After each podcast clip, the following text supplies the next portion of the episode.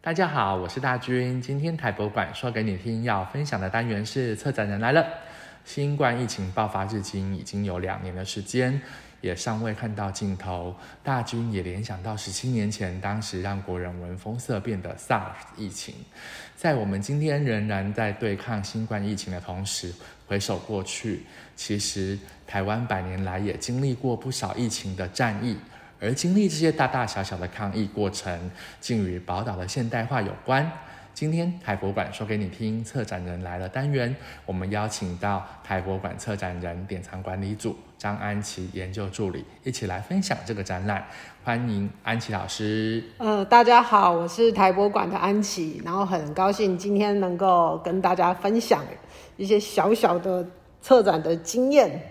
超赞的，大军很想请教那个安琪老师哦，嗯就是这个展览啊，明明就是在讲台湾的防疫啊，嗯可是我很好奇，他怎么一开始会从这个战争去切入呢？好，其实呃，第一开始会设计战争的主题有很多个层次跟面向。那首先一开始是说，因为我本身是念台湾史，尤是其是近代台湾史。是，那近代台湾史一开始讲就是所谓的改朝换代，对就台湾怎么样从清国统治到日本统治，对那当然就发生了所谓的乙未战役嘛。哎是。那我们读史书的时候，就因为历史会需要看我们自己的训练，会稍微看细一点，对然后你就会发现那个很多战役其实时间很短哦，像比对如说那个乙未战役之前有一个叫澎湖之役，是那个那个澎湖之役，你知道呃发生几天吗？战事本身哎，我忘记了，好三天。哎，这么短，就很短啊， 就就，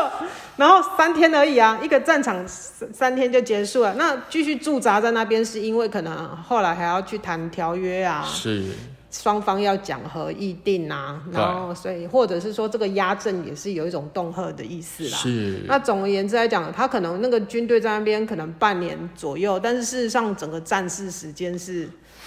几天而已。那比如说我们那个乙未之役，号称最壮烈八卦山之役嘛，对，啊你猜一下几天？十 天，一天嗯。结束了， 一天，结束了呀。哎，所以其实哈，战事的当然还有从南到北、从北到南的过程啊。但是是我是说，真正交战其实都很短暂哦。但是哈，像澎湖那个时候就有千人冢，所谓千人冢就是死伤超过一千人。是然后你再仔细去看一下内涵哦，你会发现，哎，这个真的战死的可能只有两位数，甚至是一位数。是一位数，然后但是哈、啊，病死的居然是上千啊！你知道这对军队来讲就是啊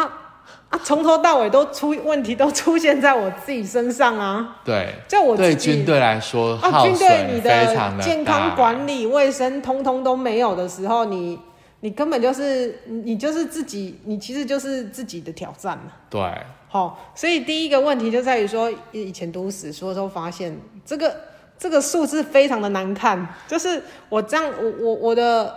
呃，应该说我出呃我去殖民好了，对那胜战战胜成果之之类的，但当然是很是重要。对，但是我的军队怎么一直在耗损？是，也也是相当悬殊的耗损，什么四五十倍这种耗损。所所以以嗯表示说，刚刚安琪老师讲的，不管是澎湖之役或者是八卦山之役，好，他们可能这些殖民者战争是打赢的，对，但是就像你讲的，我很好奇的是，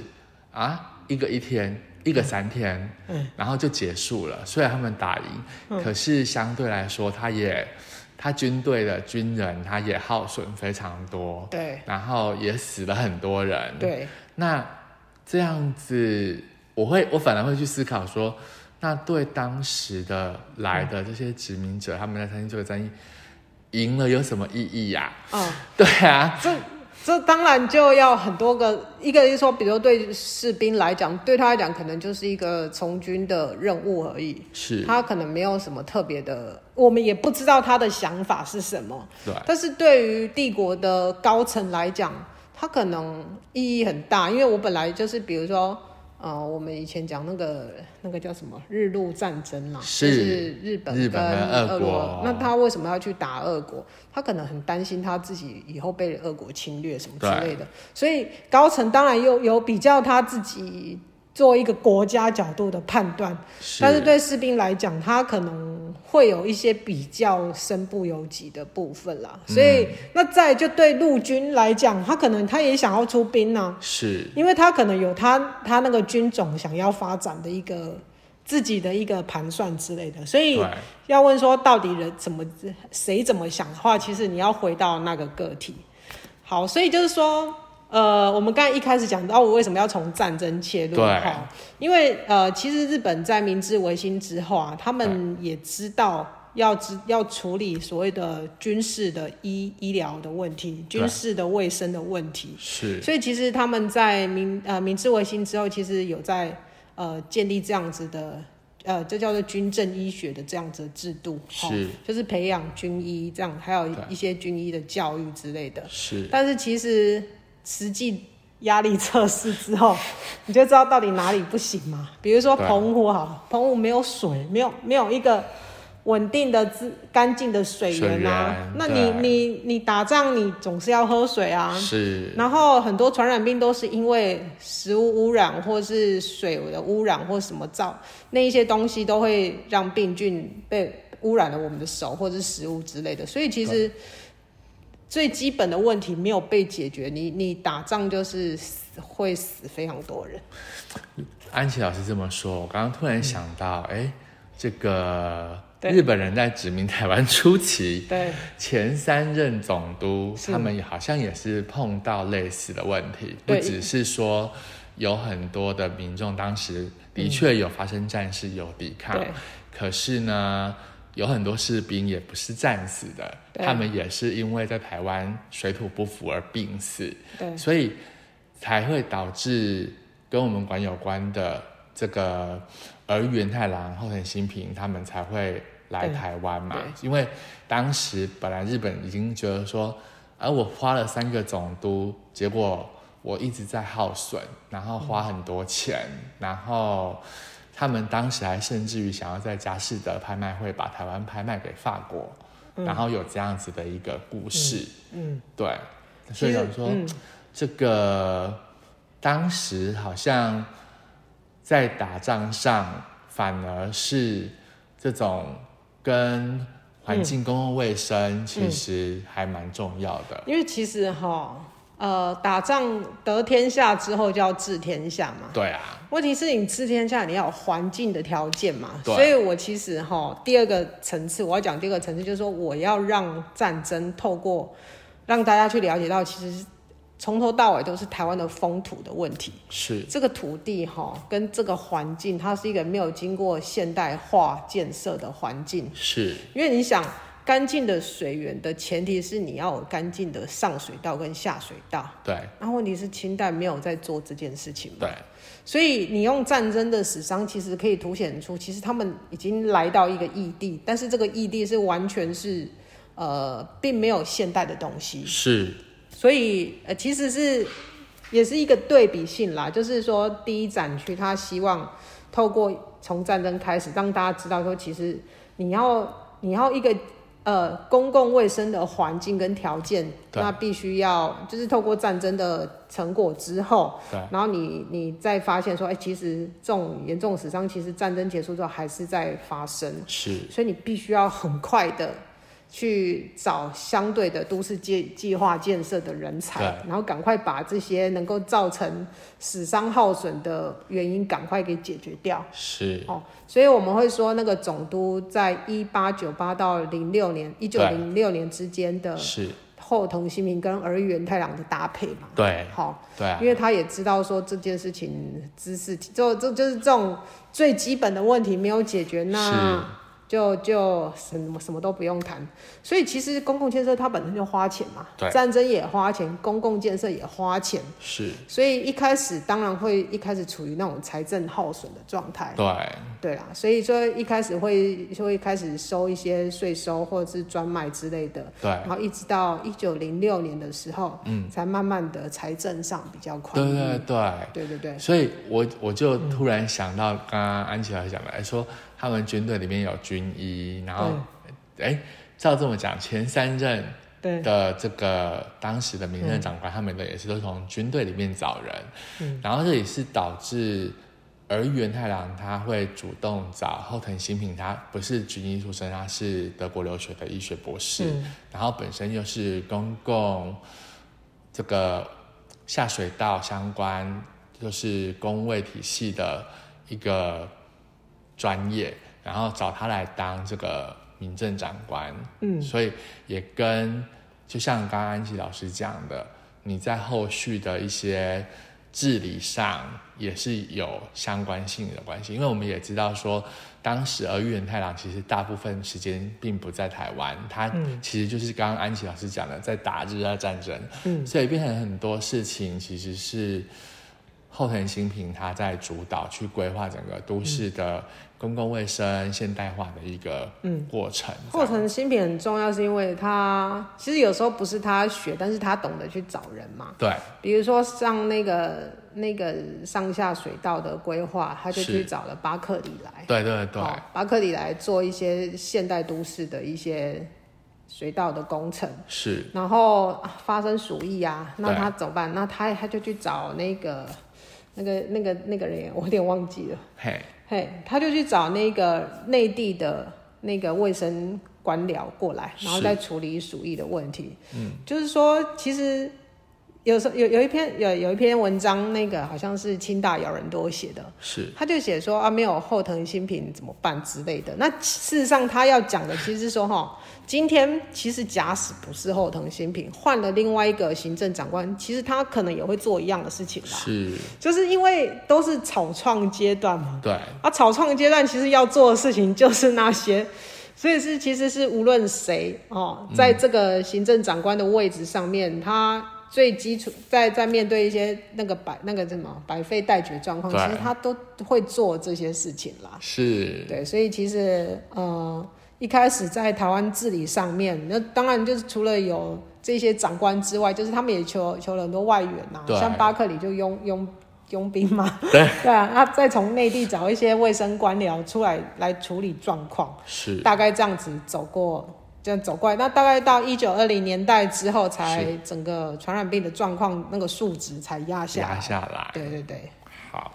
然后我有看到说，对，这个展览里面啊，有去提到，就是纵贯铁路通车之后，对，其实变成海运啊、陆运的交通很方便，可是好像对台湾当时的防疫造成了一些新挑战。嗯那不知道说嗯这个新挑战跟嗯纵贯铁路通车嗯，有什么关联啊？好，纵贯铁路就是对我们历史学界的人来讲，哈，它它是一个时代革命。对，时代革命就是因为呃，过去台湾的陆运搞不好比水运还不方便。没错，哦，比如说我今天从台呃南部到北部啊，对，到底是走陆路比较快，还是我走，比如说，还是我走水路比较快？嗯，啊，可能就是比如说我我我我我从那个安平发航，对然后到厦门还是对岸哪里，然后再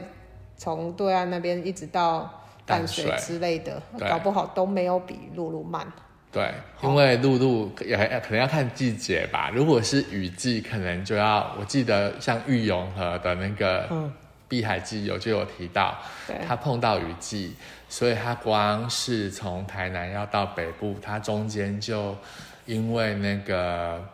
大甲溪那个地方暴涨啊嘛。暴涨，然后他就停留了对啊然后好久的时间然后。清代官僚你也知道，那个公共建设品质，可能雨一来，那个桥就冲断了，对，就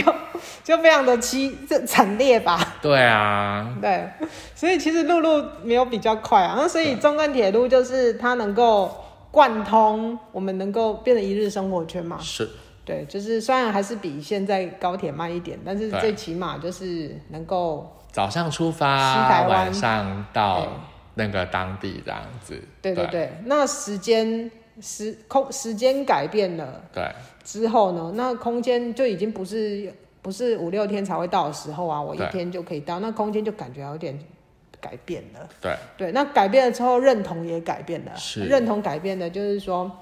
以前在我我们可能会讲说我们是哪里哪里人之类的，对啊，但是你那个应该说你的空间变化，那加上行政体制的变化之后，你慢慢会觉得那个岛内的一体感也会产生这样子。是，所以其实它不只是空间改变，然后时间感改变，对然后包含人的认同也会改变。所以这个一九零八年的纵贯铁道通通车，对台湾的台湾史来讲是一个很很划时代的事情。是好，我们刚才讲，其实其实这个很好理解，就是就像我们现在那个指挥中心在我们防疫初期啊，也对，是有叮咛大家啦，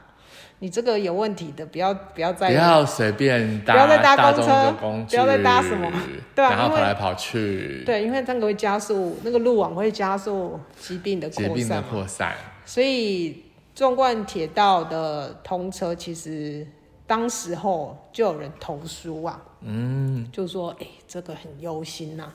因哎，所为以是民众投诉喽，你看、啊、投诉就会说，哎、这个以前的那个疾病啊，通时通常都是集中在特定区域啊，是，也没有扩散的状况啊，因为我们有天然的屏障。对啊，你现在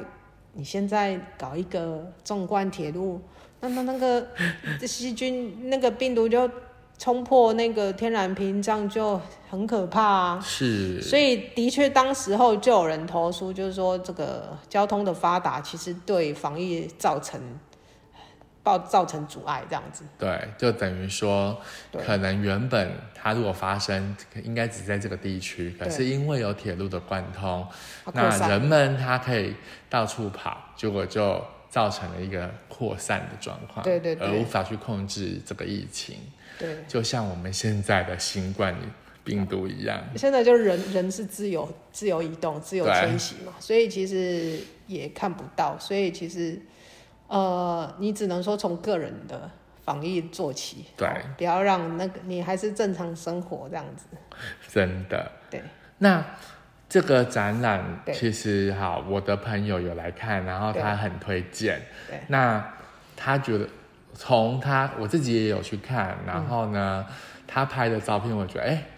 很会拍，然后有拍到很多重点。可是我还是想要请教安琪老师哦，就是对在这个展里面，对民众他如果没有像现在，因为我们防疫也没有导览，对那民众他自己来看的话，有什么东西是必看亮点？哦好，其实这种东西就很看个人的兴趣嘛。是那我这个人就是稍微比较喜欢看比较猎奇的东西，是，所以呃，我很喜欢看的是当时候那个十九世纪的人的样态。嗯，好，所以如果大家就是对喜欢看那个时候人民发生什么事的时候，我觉得像比如说第一展区就是所谓的战役区，对那我们其实是有规划了，就是日本人来之后做了哪一些基础的那个清洁防疫的工作。对那其中有一个就是那个大清洁的是照片。嗯，那大清洁其实虽然是大清洁法是一九零五年，但事实上在这个法颁布之前，嗯很多的地方的政府都已经有相关的清洁法规了。一个配套的措施出来，对对对，就是那个呃，警察会连同保甲，然后去各市街上面去督导是，人民来做清洁这件事情。对，然后那那照片里面就会有，你看当时候的呃台湾的老百姓如何做清洁这件事情，好有趣，然后你就会觉得说，这个就是很特别的经验呐、因为呃。家户卫生这个观念，它可能不是当时候的人都会这样子对去想。然后，但是今天是自上而下来了一个命令，说，哎，你你这个要加护卫生。那其实很多人不知道你要干嘛，对对，所以你从那个照片里面是可以一睹当时候就是台湾老百姓就觉得说被被官被民被官方骚扰的那个那那是那个那种感觉。然后另外一个就是那个还有一张照片哦、就是我们对现在常常在讲方舱医院嘛。是啊，方舱医院就是你会就是一个大的空间，然后所有人都停在那边，那你也不知你其实是那个病毒可能在那边充斥整个空间的状态嘛。对啊然后我们有一张隔离病病房的那个照片，我不知道你有没有是看到。嗯，对。然后你可以看到，就是也是两个人就是挨得很近，是，然后中间只有草席隔 着，哎，所以就是这个叫做隔离病室。那你你看着就知道，其实我们是说我们就要讲说日本人所谓的现代化带来的现代化，其实在早期的状态之下，嗯，它的整个条件还是很阳春呐、是它可能真的没有办法完全做到很。呃，其实你跟现在的条件就完全不一样，所以我觉得就是有一些图片，然后大家有兴趣的话，其实可以细细看，会觉得蛮有趣的。我诶这倒让我想到铁道部的那一个对八角楼厕所，哦，因为那个怎么了？就是在当时日本时代对，这样子的公共厕所，好像我记得说在台北很多地方那时候有多有多盖了好几个，对然后其实就是为了要推广，跟台湾的民众去推广说，对哎，你家里必须要有这种，呃，类似就是厕所这样子的一个对机构，对所以他们让民众去了解到说，哦这个你你不是在家里随便挖个粪坑，对然后就可以上厕所，那嗯对其实这样是不卫生。他反正当时我印象很深刻，就是说有盖这样子的类没似错，八没错角楼厕所的这种公公厕，然后去推广民众说家家户户怎么样从这个个人的清洁，然后卫生对，去走向一个现代化的过程。这这这完全就是传染病防治，因为对很多传染病都是粪口传播嘛，对，粪口传播就是人人的排泄物去污染到了水源，是那你水源你可能就是苍蝇、老鼠，就是碰了污染。受污染的水之后，又沾染到人的食物上啊！你对又没洗手，你也没去洗你的食物，然后就这样传开来啦。对。所以就是，那那你那你那你的排泄物的处理就很重要，所以就是连通到我们刚才讲的上下水上道下的，水道这个如何有部分干净的饮水跟你的排泄物排是能泄够物污不要水的处理，污水的处理嘛，所以就是所以厕所的改善嗯就变得非常的重要，是。对，然后我这一次在看这个展，然后朋友他嗯们来跟我分享，他们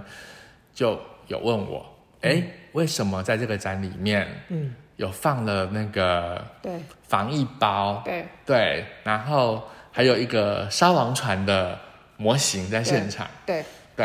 那再稍微讲一下，像防疫包是，其实我觉得是一个很，呃，可以感受到中央跟地方都对防疫这件事情是有共识。是然后你其实，那我就稍微看了一下，说各县市防疫包的内涵。对，那其实 你会看到有些地方非常的澎湃。是，哦，像那个桃园那个真的都是两 大箱那种，有点像台风天要来了，大家赶快去全联采购好那种感觉。像是在那个储备那个粮食，对这样子的啊，感觉，但是有些县市你会看到它有花一些巧思。嗯，那我记得好像是宜兰市吧，宜兰市的防疫包里面有一个盆栽的盆栽跟种子，嗯，好、然后我们就不知道，乍看之下我们根本不知道盆盆栽跟种子是要干嘛。那你你自己看了，你会有有什么感觉？我我那时候也是愣住，对然后就想说，嗯，是怕没有食物吃吗？可对是这样子种来得及吗？ 对，就是有点有点一时之间抓不到头脑，但是呃，对他们来讲，他们觉得说，哎、这有一个疗愈的过程。哦，就是你去种植这个植物嘛，对，啊，你看它发芽或是长大之类的，心理这可能是一个心理卫心生灵的疗愈的的环节，所以我觉得那个种子就很有趣。是，然后另外一个，呃，不知道是不是新竹哈，还是嘉义，好像是嘉义县政府的那个防疫包，里面有一颗球。那 那一颗球，那当然很很很很简单联想，就是说你在家里隔一隔离，还是要稍微运动一下啊。对，然后他就送一颗弹力球。那我觉得就是还蛮蛮有创意的啊。就每一个地方政府，为民众所想的对都有不同的一个巧思，对对对，然后背后其实是我们在看这些东西的时候，反而要去想说它背后的动机是什么，对对对那其实是啊蛮有趣的嗯对。。那你刚才有讲到另外一个那个那个沙狼船，对，烧王船，那其实它不是，它不是真，它应该是呃，我们那时候去捷克展的时候的一个制作的东西。对哦，真正的烧王船没有那么的小，现在烧王船看起来超级无敌大超。级大，哎，对，而且你越做越大，代表你那个地方的人民的。就是越支持这件事情，对地方认同越强烈，所以当然不可能做成小小的啊、对然后那个百烧王船只是要要要传达一件事情，就是说，在现代医疗跟公共卫生的观念还没有在没有还没有非常的那个普及之前呢、啊其实人民自己有一套面对面对疾病的方式。是，好，就是透过送王船这件事情，让让那个就是能够心安呐、对，也是祈求一个心灵上的那种宁静，对对对，那只是说我们在稍微读了更多的资料之后，才会就会发现说，哎，其实这个王船的形象哈、对它是有演变的。嗯，对，它可能就是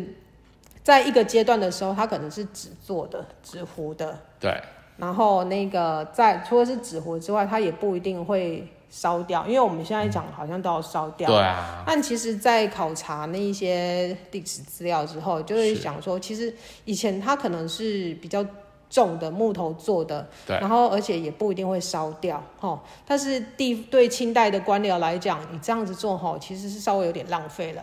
是啊，而且你知道吗？就是烧王船不是只有送王船，也不是只有造一条船送出去而已，它会伴随着很多的祭典嘛，对还嗯有啊，很多拜拜嘛，对，还有很多的三牲什么贡品之类的。对其对实对这是一个财力的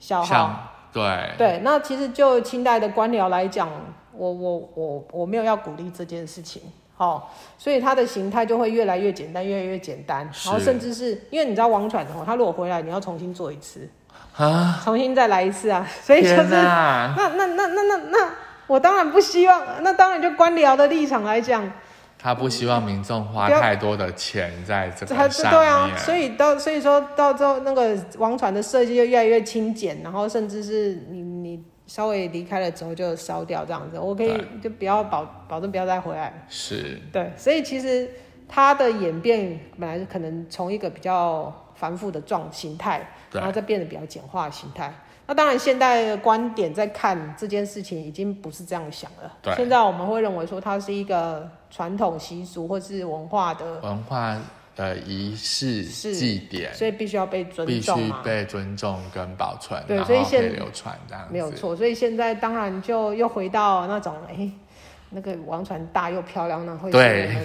我每们在年地的一个荣耀啊，每年屏东的烧王船祭真的是对，啊，就是文化资产嘛。 对，它是文化资 产，所以你就可以看到说一个仪式的变化，嗯，它其实也也是反映的社会的变化，对对对对，就是现在风水轮流转了，哎、真的耶！从这样子的角度来看，整个一个社会的变迁过程也是蛮有趣的。没错。想不到一个烧王船可以背后有这么多、这么多、这么多一个一个故事出来。对，对，那这个展览展到什么时候它呢？展到今年的十一月六号，十一月六号，然后地点是在我们铁的道部的一楼，一楼对的那个特展室。对，没错。好，那今天非常谢谢安琪老师带来非常有意思的分享哦。透过这个展览，让我们认识到原来近代工卫与防疫也是台湾重大的现代化事件。